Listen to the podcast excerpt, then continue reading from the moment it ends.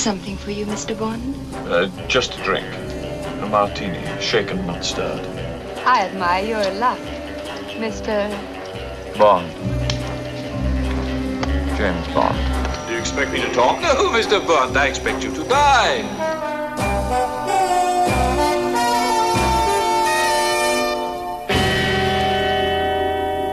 Salut, c'est Thibaut et on se retrouve dans le saloon pour parler enfin de No Time to Die ou Mourir peut attendre en français. Alors on ne va pas refaire une énième fois la blague sur le titre, mais il faut avouer qu'on l'aura quand même attendu ce nouveau James Bond. Le film était tout d'abord censé sortir en novembre 2019, mais le développement du projet aura connu quelques rebondissements qui auront finalement repoussé sa sortie une première fois à avril 2020, laissant le temps à une certaine pandémie de s'installer pour de bon. Nouveau report à novembre 2020, puis à avril 2021, et le voici finalement qui débarque deux ans après sa date de sortie initiale. C'est donc peu dire qu'on était très impatient d'en parler dans le saloon, d'autant qu'on avait préparé le terrain début 2020 avec notre format Vodka Martini, dans lequel on était revenu sur les épisodes les plus emblématiques de la franchise James Bond. Et ça tombe bien, j'accueille aujourd'hui deux bondophiles qui avaient participé à ces épisodes, à savoir Patrick Dantan. Salut Patrick. Salut Thibaut et Alexandre Caporal. Salut Alex. Salut Titi. Enfin, on se retrouve après tout ce temps. Enfin, ça y est. Après s'être fait tous les opus de la saga pour préparer Ouais. le terrain. Allez, Vodka Martini Nous, voilà. était prêt, etc. Et puis là, le film repoussé. Et puis bon. Voilà. Mais ils sont toujours disponibles, les Vodka oui, Martini. allez, euh, allez les réécouter, Voilà. ça se déguste avec toujours autant de plaisir, je crois. Exact. 12, n'est-ce Bah, bien sûr. Mais là, on est chaud pour parler de cette conclusion de l'ère Daniel Craig. Eh oui. Chaud Bah, patate. c'est bien. Alors si vous êtes prêts, on resserre le nœud pape, on remonte l'Oméga et on embarque dans l'Aston Martin. Après avoir vaincu son frère ennemi Blofeld, James Bond a pris sa retraite pour couler des jours heureux avec sa chère Madeleine Swan. Le matricule 007 a donc été réattribué à une nouvelle espionne et le MI6 poursuit ses affaires en fichant enfin la paix à Bond. Mais le spectre n'a pas dit son dernier mot et un nouvel ennemi surgi du passé de Madeleine pourrait bien forcer le célèbre agent à reprendre du service. Alors, avant les reports Covid, ce nouveau film a quand même connu quelques déboires de production, puisque, pour rappel, le projet a d'abord été lancé avec Danny Boyle à la réalisation, avant que le réalisateur ne quitte le, navi- le navire après quelques mois seulement pour euh, les, les sempiternels différents créatifs. Il sera finalement remplacé par l'américain Kari Fukunaga, réalisateur de Beasts of No Nation et de la première saison de True Detective. Kari Fukunaga qui devient donc le premier cinéaste non britannique à réaliser un James Bond. On rappelle que jusqu'à maintenant c'était la règle, il faut que ce soit un Anglais ou quelqu'un du Commonwealth euh, qui réalise euh, cette saga.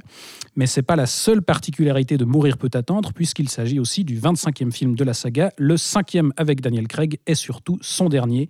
Alors forcément, grosses attentes, grosses interrogations, grosses craintes peut-être aussi. Avant d'entrer dans les détails de tout ça, on va commencer par un avis général peut-être pour répondre à une question toute bête. Euh, Est-ce que l'attente en valait la peine? On va commencer par toi, Patrick.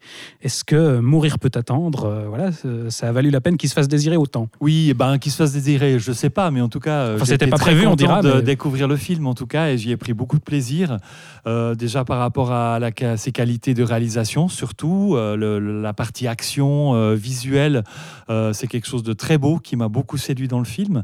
Et puis il y a aussi une ligne un peu intimiste comme ça qui, permet aux acteurs tout d'un coup de jouer des choses assez étonnantes par rapport à un James Bond, qui est une surprise un petit peu, puis qui va créer un peu les surprises au fil du scénario. Et voilà, donc là, j'ai peut-être un petit peu plus de, de réticence sur certaines choses, mais voilà, dans l'ensemble, j'ai passé un super moment de cinéma, très euh, très enlevé de qualité au niveau de la réalisation. Ouais, on, ra- on rappelle que Alex, le- la particularité quand même de, cette période Daniel Craig, c'est qu'il y avait une vraie volonté de, sérialité, euh, un vrai fil rouge narratif qui était tissé au long des, différents films. Et là, justement, ce, dernier film de, Daniel Craig, euh, il est pensé vraiment comme un baroud d'honneur pour, euh, pour cet acteur. Et donc, c'est censé être la conclusion de son arc avec des rappels à tous les opus qui ont précédé, enfin, voilà, depuis Casino Royale. Est-ce que pour toi ça marche? Est-ce qu'on on conclut vraiment une histoire cohérente et, on offre une vraie belle porte de sortie à, Daniel Craig Oui, absolument. Pour moi, c'est effectivement une, une très belle euh, conclusion. Et puis, je trouve effectivement que c'est cohérent. Par contre, c'est vrai qu'il y a beaucoup de choses à raconter. Il y a des nouveaux personnages à introduire en plus dans celui-là, parce que chaque James Bond, nouvelle mission, nouveau méchant, nouveau personnage, donc celui-ci n'y échappe pas. Euh, par contre, bah, effectivement, je trouve que ça arrive à donner une véritable évolution déjà au personnage joué par Daniel Craig depuis Casino Royale. Donc c'est vrai que ceux qui n'ont pas aimé euh, Skyfall ou Spectre, eh bien, bah, je pense que ça va être assez compliqué d'aimer Ouais. celui-ci. Est-ce que pour toi, jusqu'à maintenant, c'était vraiment cohérent, justement, ce fil rouge euh, qu'on a tissé Bah, dans- dans entre les différents méchants, entre les différentes aventures? Oui, dans Oui. Spectre, ça devenait un tout petit peu tiré par les cheveux. Un petit peu quand même. Oui, un petit peu quand même. Non, je le reconnais. C'est vrai qu'on en C'était moi avait. depuis le début. On en avait parlé dans Ouais. Vodka Martini, oui, effectivement, pour ce que tu dis, ça c'est juste. de tous tes malheurs. Par contre, là où c'est cohérent, c'est euh, déjà sur l'évolution, comme j'ai dit, du personnage et aussi sur en fait la dimension que les producteurs ont envie de donner à cette euh, saga et à l'évolution. Parce que euh, bah, moi, je vais donner mon avis aussi succinct. hein. Je oui, vais, je vais vas-y. dire que j'ai adoré ce film-là. J'ai adoré Mourir peut attendre. Euh, donc je ne suis pas du tout déçu euh, du voyage. Et notamment parce que c'est un pur James Bond. C'est-à-dire qu'on y retrouve tous les codes. On y retrouve les voyages, la mission, le méchant James Bondien qui a une planque euh, sur une île. On a euh, un MacGuffin, on a des James Bond Girls, on a le vodka martini, etc. On a La- un homme de main Martin. avec euh, une particularité. Tout. euh, Donc tout gadget. est là, tout est ici. Donc si vous aimez James Bond, enfin honnêtement, tous les codes sont là. Mais en revanche, ça fait quand même évoluer. Ces codes-là évoluent aussi avec le temps, avec le personnage et avec toutes les fondations qui vont être petit à petit déconstruites aussi dans ce film-là euh, et qui embarquent notre James Bond euh, vers des chemins bah, très surprenants, euh, très déconcertants aussi. Ouais. Il y a je, beaucoup je pense de- qu'on on va, on va bien devoir spoiler un moment ou un autre. Là, on peut peut-être en discuter sans trop entrer dans les détails. On avertira une zone spoiler. Voilà, mais- là pour le moment pas de spoil, Voilà. mais ce qu'on peut vous dire effectivement, c'est qu'il y a énormément de surprises. C'est un James Bond qui est aussi très audacieux, je trouve, dans ce qu'il veut euh, raconter, dans ce qu'il ose faire aussi.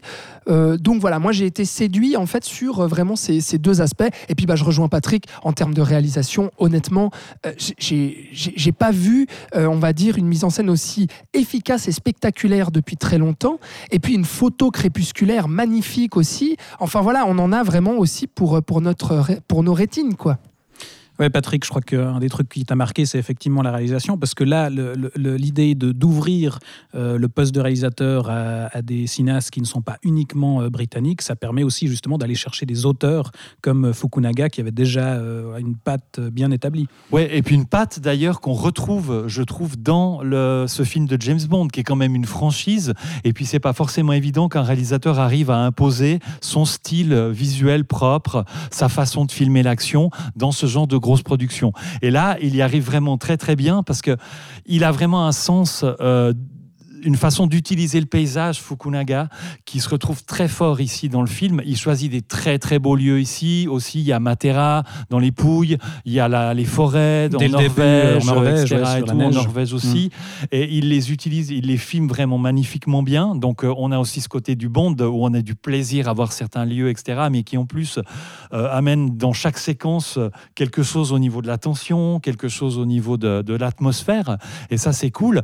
Après, il a aussi ses capacités et sa façon un peu, comment je vais dire, un peu euh, violente et hargneuse Ah ouais. de filmer l'action. Ah, là, ça Et-. Et, et ça, c'est vraiment super parce que euh, peut-être que je vais passer un petit peu pour Bazo pour ça, mais on se prend bien les coups, euh, on, on sent bien le- on sent bien les cascades, on sent, et les choses sont vraiment Et impressionnantes. c'est cohérent dans euh, cette ère Craig où Daniel Oui, Craig incarne oui. un James Bond ultra est plus, physique, euh, brutal, et tout ça. brutal, etc. Et tout, ça, ça, colle fonctionne bien. parfaitement avec ça. Là, dès le départ euh, à Matera dans les Pouilles, il y a tout d'un coup une, une cascade à moto où la moto euh, prend un espèce de, de portique comme ça sur une porte pour s'envoler. Ouais, qu'on voyait Et- et dans, on dans est la vraiment, on s'envole avec. quoi. Mm. Il y a un truc qui est vraiment impressionnant.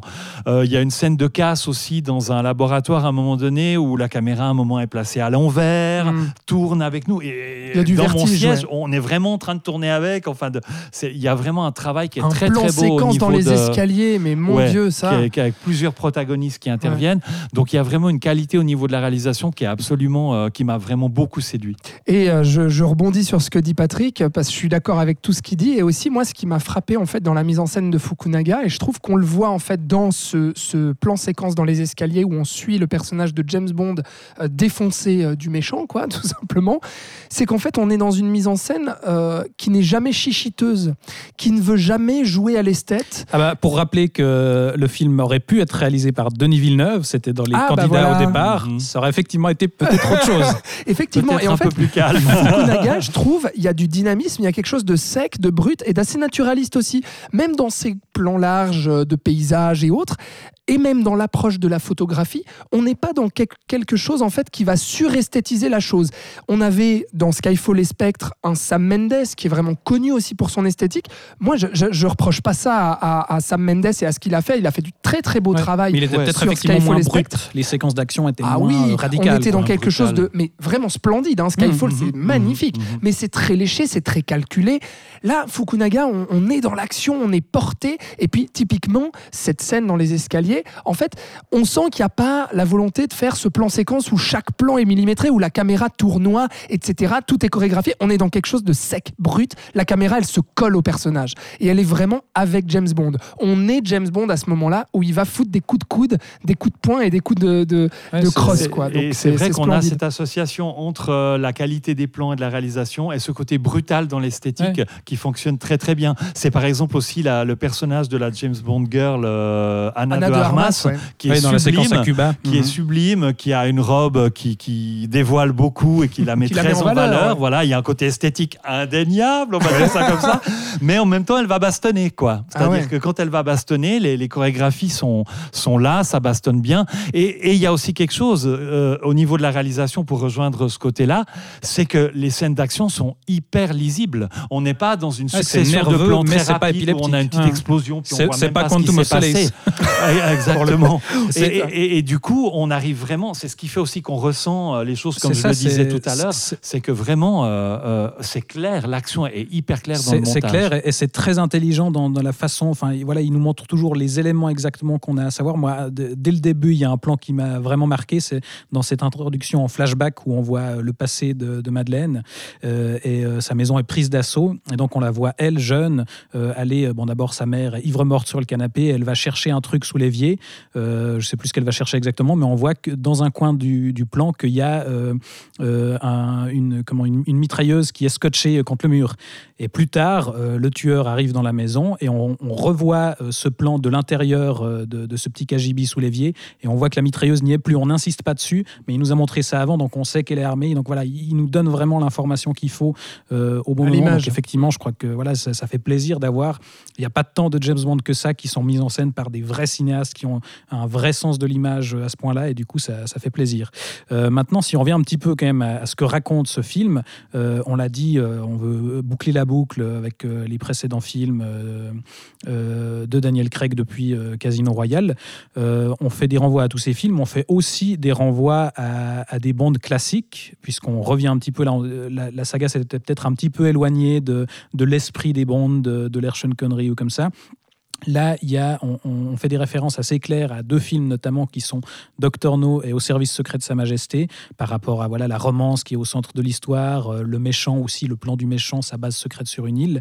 Euh, pour vous, est-ce que euh, ces renvois sont, voilà, sont, vraiment pertinents ou est-ce qu'on est un peu plus dans, dans du fan service un peu grossier parce que c'est le dernier de Daniel Craig et puis, ah, souvenez-vous, Sean Connery, est-ce que ça marche vraiment ces, ces renvois? Ah non, mais il n'y a, y a jamais de. Enfin, comment dire Toute la saga fait du fanservice à ce moment-là. C'est-à-dire que chaque film, et on l'a vu à travers nos vodka martini qu'on a fait, ces 14 épisodes, où on voyait qu'à chaque film, il y a à chaque fois des renvois euh, à certains films précédents, à des ères précédentes. Il y a à chaque fois des clins d'œil comme ça, ou bien des volontés de d'épouser en fait ce qui avait été fait à une certaine époque et de le moderniser à ce moment-là. Donc en fait, ce, genre de choses dont tu parles et les clins d'œil, à- les renvois en tout cas à Docteur No et au service secret de Sa Majesté, je vois pas le problème. Là, le on, sens, on va moi, carrément rechercher le thème musical d'Au service secret de Sa Majesté. On termine sur la chanson de Louis Armstrong. Donc là, on appuie vraiment la, la référence. Quoi. Pour, toi, Patrick, ça marche aussi? Alors pour moi, cette référence, elle fonctionne, sachant que le film, il veut développer euh, toute une ligne, euh, on en parlait rapidement tout à l'heure, une ligne euh, intime par rapport à la vie un peu privée de James Bond, et que ben, au service de secret de Sa Majesté, c'est le seul James Bond où il se mariait euh, avant, euh, dont il avait vécu sa première grande histoire d'amour dans l'histoire de la saga. Donc pour moi, par rapport à cette ligne-là, euh, c'est quelque chose qui, qui fait tout à fait sens. quoi. C'est intéressant en fait parce que si on prend, euh, je pense que cette ligne intime, elle est vraiment présente dès le départ. C'est-à-dire que le film, c'est un peu un film de dualité dans la construction de son scénario. Déjà, on n'a pas euh, une seule séquence d'action d'ouverture, mais on a deux séquences d'ouverture avant le générique. Il y a l'histoire avec euh, En Norvège, là, Swan ouais. en Norvège, qui est un flashback, et après une scène d'introduction qu'on va dire plus classique, avec une scène d'action qui va s'en suivre. On a aussi deux méchants. C'est-à-dire qu'on va régler déjà le problème. Il y a un problème avec un méchant. Euh, On ramène Blofeld. on ouais. ramène Blofeld et les premières scènes d'action découlent, les premiers problèmes, on va Mhm, dire, découlent découlent, de lui, ouais. principalement de Blofeld. Et ensuite, on a un deuxième méchant qui va arriver derrière, qui a lui un autre plan. Alors bien sûr, les Rami Malek. etc. Et ce... Donc euh, voilà, il y a quelque chose qui, il y a en même temps l'action et aussi l'intime. Donc pour moi, il y a vraiment une histoire de dualité dans le film. Ouais. Il y a une histoire de plusieurs choses. On, on double les choses. Mais est-ce qu'il y a pas un double peu- 007. Est-ce qu'il n'y a pas un peu trop de choses, justement? Parce que pour moi, juste, euh, euh, il est dans l'absolu pas vraiment, enfin pas entièrement à la hauteur de, de Doctor No ou d'Au service secret de Sa Majesté, enfin que moi je considère comme faisant partie des meilleurs films de la franchise. Et tu as raison. Parce que ces films-là étaient beaucoup plus simples dans leur récit, je trouve. Là, on a vraiment un film très dense dans ce qu'il veut raconter. Euh, on va rechercher euh, l'histoire de Vesperlind au début, on va rechercher euh, le spectre, Blofeld, on a euh, la, la continuité de la romance, justement, euh, qui avait été introduite dans le film précédent, qui était pour moi un des problèmes de spectre. Là, ça va peut-être un peu mieux. Mais on a un film euh, voilà, très, très ambitieux dans ce qu'il veut raconter et qui, du coup, a peut-être un peu du mal à, à- comment dire, à, faire couler tout ça de manière vraiment fluide. Et c'est pour ça que le film dure aussi 2h43, qui est le plus long film de toute la saga James Bond. Donc effectivement, je rejoins ce que tu dis là, Thibaut, c'est que s'il y a un défaut au film, c'est ça. C'est le fait que c'est ultra ambitieux et c'est pas pour rien qu'ils se sont mis à trois scénaristes hein, euh, derrière l'écriture parce que il y a beaucoup beaucoup beaucoup de choses. Déjà effectivement il faut racoler avec les épisodes précédents il faut faire une conclusion narrative en fait à l'histoire déjà. Ensuite il faut rajouter un nouveau méchant par dessus ils essayent et malheureusement je trouve qu'ils arrivent pas tant que ça à développer euh, euh, le- le- l'enfance de Madeleine enfin ou en tout cas les secrets de Madeleine parce que c'est vraiment le film s'ouvre là-dessus, euh, donc le personnage de Léa Seydoux, euh, pour essayer de nous faire comprendre, voilà, elle va être au cœur du récit, etc. Alors oui, elle est au cœur du récit parce que c'est l'enjeu principal de notre James Bond qui est amoureux d'elle et qui avait raccroché euh, son, son, son, euh, son flingue pour elle. Pour elle, ouais. Mais, mais effectivement, il y a des soucis là-dessus. Le méchant aussi, de, incarné par Rami Malek, pareil, du coup, il, qui joue un espèce de simili Doctor No finalement. Enfin, il a un Oui. peu le même genre de plan. Là aussi, on met du temps à Exact. le voir. qui en fait un tout petit peu trop euh, par moment, qui force un petit peu le côté psycho. Là aussi, il manque de profondeur ce personnage. Il, il manque aussi de cohérence par rapport à sa mission et tout. Donc on revient Bah, je, dans je quelque trouve chose. qu'il est quand même euh, présenté de manière hyper efficace dans cette séquence d'introduction, Oui, justement, où vrai. attaque la maison de, de, de Madeleine euh, avec ce masque euh, un peu qui renvoie au théâtre No, enfin assez flippant, quoi. Où là, on pose un antagoniste assez terrifiant, mais c'est vrai que tout le reste du film, on le voit plus, et puis il réapparaît euh, très tardivement. Ouais, comme justement Comme le, Dr. No, bah, comme. No, euh, et puis c'est vrai qu'il singe un petit peu ça, la base euh, sur une île, euh, l'arme qui est une arme euh, scientifique et biologique liée à l'ADN, etc. Donc il y a un peu ces manquements là, effectivement, et aussi le fait que ils ont envie avec ce film-là de faire évoluer la saga et donc du coup de faire évoluer James Bond. On va pas spoiler tout de suite, mais effectivement le faire énormément Mhm. évoluer dans ce que la saga a pu faire jusqu'à maintenant. Rajouter également des personnages comme le personnage incarné par cette actrice euh, noire euh, Lashana Lynch. Lynch, Mhm. du coup qui est là pour euh, lui euh, remplacer le matricule 007. C'est elle qui prend le matricule 007. Donc ils essayent aussi de faire une histoire là, de confronter James Bond comme étant un- un représentant de l'ancien monde face à un nouveau monde progressiste incarné par cette actrice-là. Donc là aussi, c'est pas tout à fait, je trouve, justifié, à part juste pour dire, hé, regardez voir, on l'a fait, etc. Donc là, je vois un peu les producteurs qui s'agitent, mais le personnage manque d'épaisseur. Donc oui, il y a tous ces soucis-là. Moi, par contre, ça me gâche pas le plaisir global ça n'enlève qui rien fait qu'il y a quand même une efficacité sur l'enquête, le mystère Mais et juste- l'histoire. Ouais, mais justement, bah, je crois que bah, tu mentionnais euh, cette, euh, cette volonté euh, euh, affichée par la production de, voilà, de faire évoluer et de suivre un petit peu euh, les, les tendances sociétales. Là, on, on rappelle que c'est carrément Daniel Craig qui, qui a proposé qu'on aille chercher Ph- Phoebe Waller-Bridge, donc la scénariste créatrice de la série Fleabag, pour venir coécrire le scénario. C'est la première fois qu'un scénario de James Bond était signé, euh, enfin coécrit par une femme depuis les deux premiers films, parce que Doctor No et euh, Bon baiser de Russie, sauf erreur, avaient été euh, coécrits par, par une scénariste. Et du coup, là, on est allé la chercher pour amener un petit peu de nouveauté et justement travailler des personnages féminins un peu plus forts. Et un peu D'où la présence, aussi. notamment. Oui, ajouter un peu d'humour, ça mal, aussi, d'ailleurs. c'est quelque chose dont on pourra discuter. Mais je crois que Patrick, toi, justement, ce personnage de, de Lashana Lynch, de, de, cette, de cette espionne noire qui reprend le matricule 007, il te convainc un peu plus. Je dirais que l'ensemble de. J'ai moins de réserve que vous par rapport au- à, à- à l'écriture des personnages. C'est-à-dire, c'est vrai qu'il y a beaucoup d'éléments et puis qui passent, on passe à travers beaucoup, beaucoup de choses. C'est vrai que ça peut faire un petit peu beaucoup.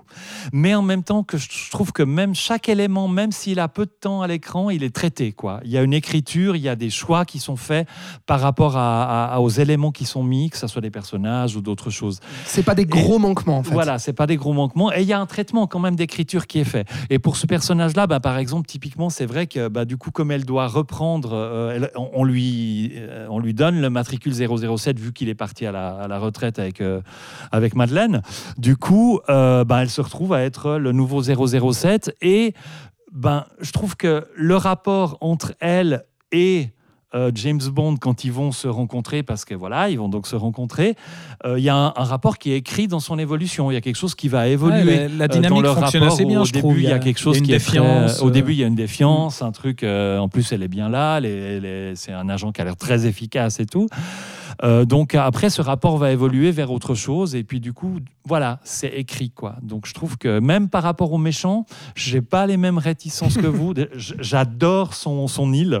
Je trouve que ça fait longtemps que j'ai pas vu le Tu un aimerais y vivre. endroit de, de, de, de méchant qui avait une gueule euh, Ah aussi oui, on, on- bien, on- aussi on efficace. retrouve un et peu la, fantaisie qu'on n'avait plus tellement dans, Dans- dans les ces derniers, précédents. ouais. Et puis, Il est très euh, premier degré ce film-là aussi. Et je pense que c'est ça qui va décontenancer pas mal de gens par rapport à, à Hollywood d'aujourd'hui. À part justement les petites touches d'humour par Oui, bah, moment, ça reste un film quand même premier degré dans son Mm. approche euh, et qui a pas peur de ça. Et notamment avec la base aussi où où il y a ce côté qui renvoie vraiment euh, ah bah oui, bah c'est du pur James Bond. On est dans une base secrète euh, un peu à l'ancienne et tout ça. Et ça c'est très Ouais, beau. et en même vois. temps, ça, ça empêche pas un peu de décalage. Par exemple, avec un autre personnage féminin qui est celui qu'on a évoqué, euh, le- l'espionne incarnée par Anna de Armas, qui est là, euh, une petite débutante qui a eu trois semaines de formation, puis qui est un peu sur sa première mission, et qui, qui détonne un peu parce que tout d'un coup, on a un personnage très drôle finalement.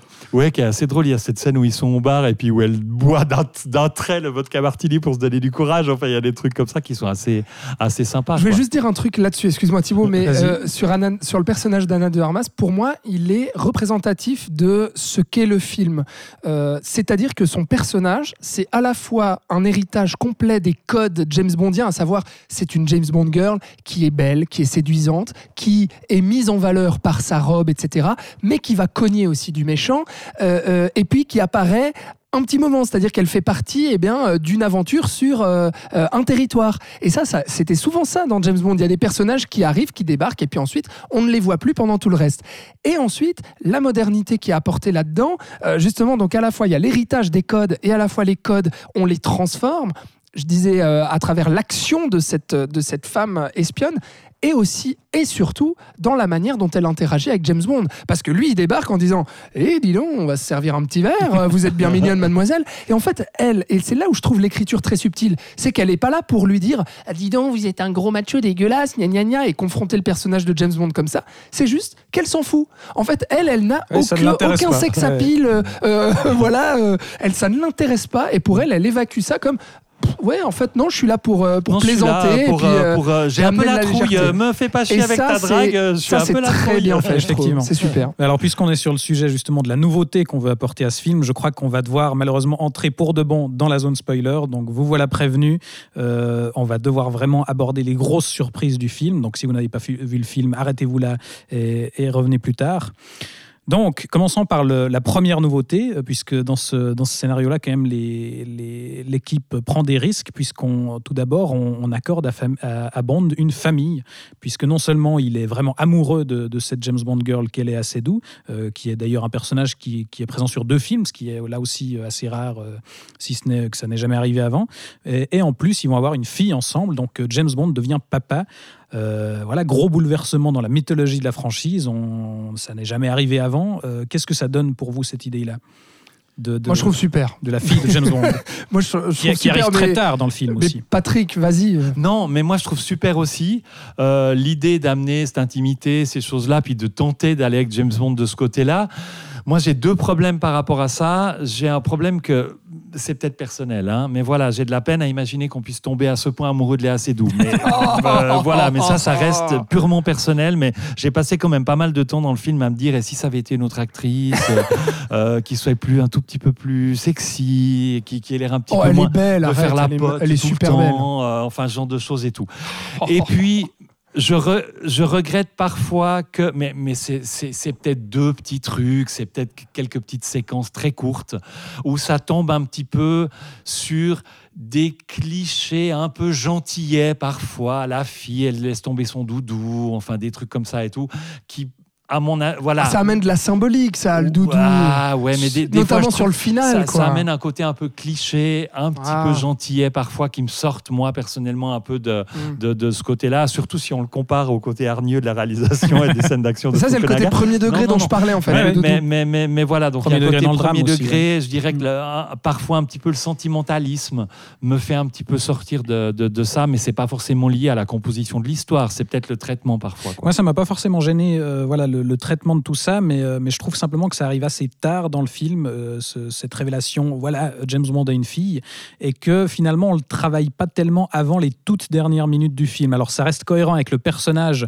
qui s'en préoccupe pas et qui ne veuille pas admettre, oui, j'ai une fille, avant la toute fin, mais je trouve que ça nuit un petit peu au drame. Mais visiblement, euh, Alex, je crois que toi, ça t'a emporté. Moi, ça m'a totalement emporté, ça m'a beaucoup ému et j'ai trouvé ça très audacieux de proposer ça, ce qui n'avait c'est jamais audacieux, été ouais. fait Ah, ça, avant, sûr. effectivement. Et non, moi je trouve pas, je trouve c'est cohérent parce que bah, c'est vrai qu'il y a le temps qui a passé, on- il y a toute cette première partie en Italie avec Léa Seydoux, etc. Faire une croix sur le passé, sur Vesper et tout ça pour pouvoir construire. Ils se séparent et ensuite ils se rendent compte que Oh nom de Dieu, il y a une fille qui est là et elle a les mêmes yeux que moi. Et puis c'est désamorcé par Léa Seydoux qui lui dit T'inquiète pas, c'est pas la tienne. Uh-huh. Alors qu'en fait, on comprendra plus tard que oui.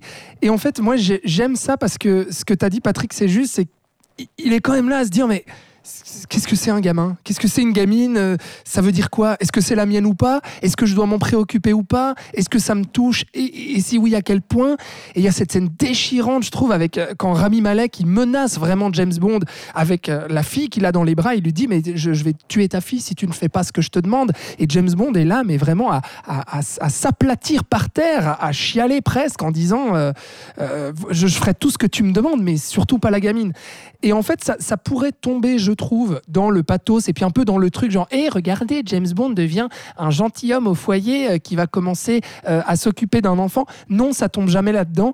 Et euh, je vais faire une comparaison un petit peu bizarre que vous trouverez peut-être bizarre, mais par exemple, sur la figure, en fait, je trouve que la figure de James Bond n'est pas abîmée avec cet élément-là par rapport à ce qui a pu être fait dans le dernier Terminator où justement on caricaturait en fait le Terminator qui devenait eh bien justement euh, le gentil robot euh, au foyer euh, qui va faire des courses et puis qui est en Bermuda à boire des Corona. et là en fait c'est très subtil, il y a juste une scène où il épluche une pomme devant elle et pour elle et il la regarde dans les yeux. Et là tu sens dans le regard de Daniel Craig tout tout l'enjeu qui est en train de se, de se jouer là.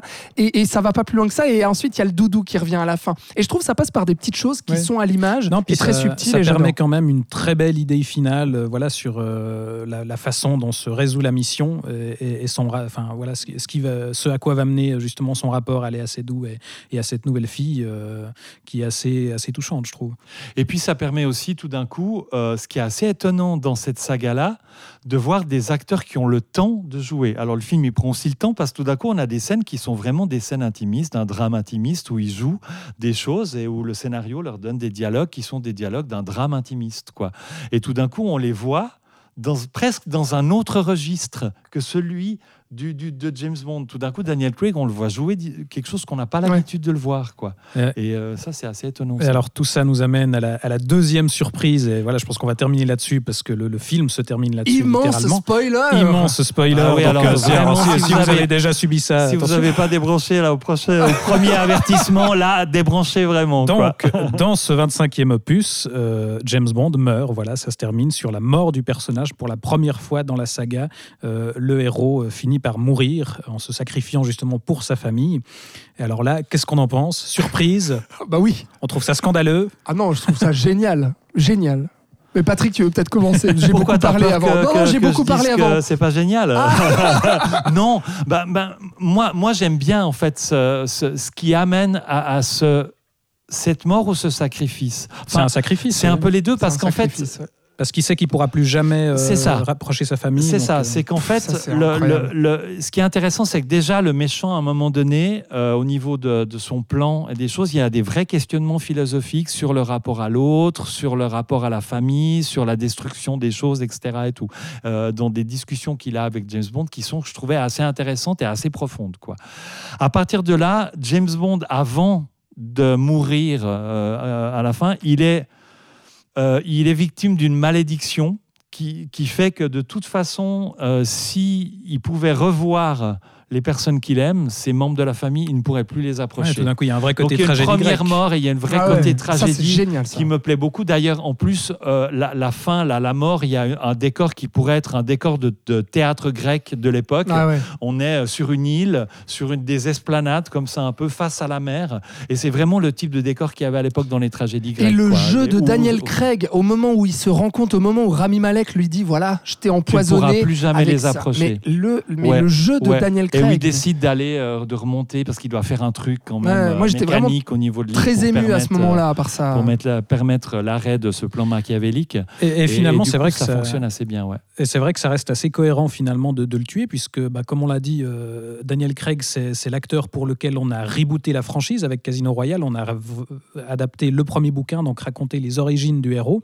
Et on a tissé, enfin, on a essayé de tisser un fil rouge euh, tout du long. Donc c'est cohérent pour changer l'acteur plus tard, de boucler la boucle définitivement et de tuer le, le Mhm. personnage. Mhm. Et c'est vrai que c'est très surprenant. Et puis, euh, Ah bah, ça, prend pas, ouais. ça prend pas des gants. C'est-à-dire que Ah ça y va, quoi. ouais. Il se prend des missiles sur la Il se gueule. prend des Et, missiles. et ça y est, il disparaît, il est plus là, quoi. Et on le voit disparaître dans les flammes, quoi. Ouais. Ouais. Et là, moi, j'étais vraiment scotché. Et, et effectivement, je trouve, je trouve ça vraiment très réussi, très beau et, et très cohérent, comme tu le dis. Par contre, si je dois émettre une petite euh, euh, critique sur vraiment la toute, toute, toute fin, c'est qu'il y a ce moment que je trouve très beau où euh, il se retrouve avec euh, M, Moneypenny, Q autour d'un verre de whisky. Il place un verre de whisky au centre sur une chaise, donc autour d'eux. Il forme un cercle autour de ce verre de whisky qui représente donc James Bond. Mhm.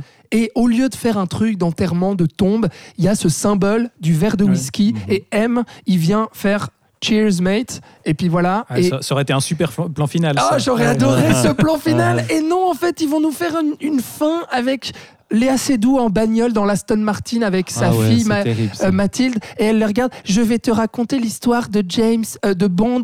Et son nom, c'était Bond, James Bond. Et ça se finit quoi?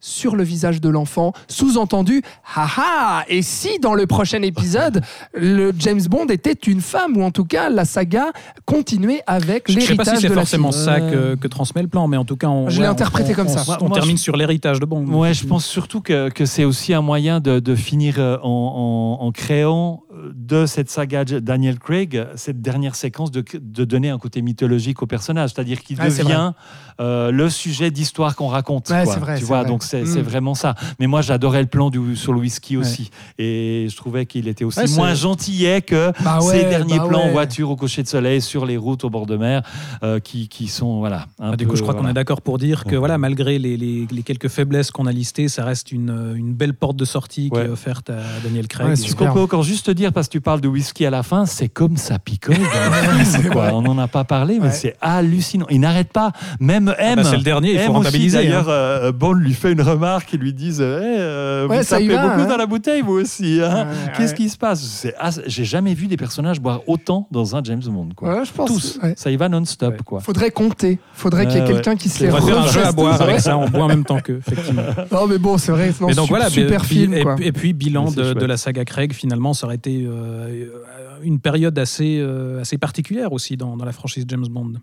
Bah ouais, parce que Casino Royale et Skyfall sont deux films qui sont aujourd'hui cités vraiment par le grand public et puis aussi par la critique comme faisant partie vraiment des meilleurs films de la saga. Donc il y a, y a, si tu veux, un rapport qui s'est créé avec cette franchise-là et avec l'acteur Daniel Craig qui a vraiment réussi à emboîter le pas à, à Sean Connery, Roger Moore, Pierce Brosnan qui ont vraiment marqué les esprits et les époques et les décennies.